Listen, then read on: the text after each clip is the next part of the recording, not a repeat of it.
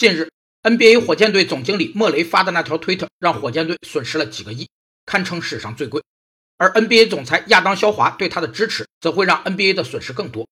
据不完全统计，已有中国篮协、李宁、浦发银行、匹克等七家企业或机构宣布暂停或终止与火箭队的合作。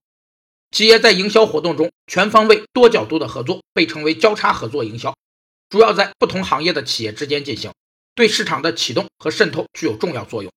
纵向合作营销是指企业把供应商、分销商和消费者均纳入自己的市场营销渠道系统。共同面向市场，寻找调动消费者购买的积极性。横向合作营销是指不同企业在某一营销活动内容上的平行合作，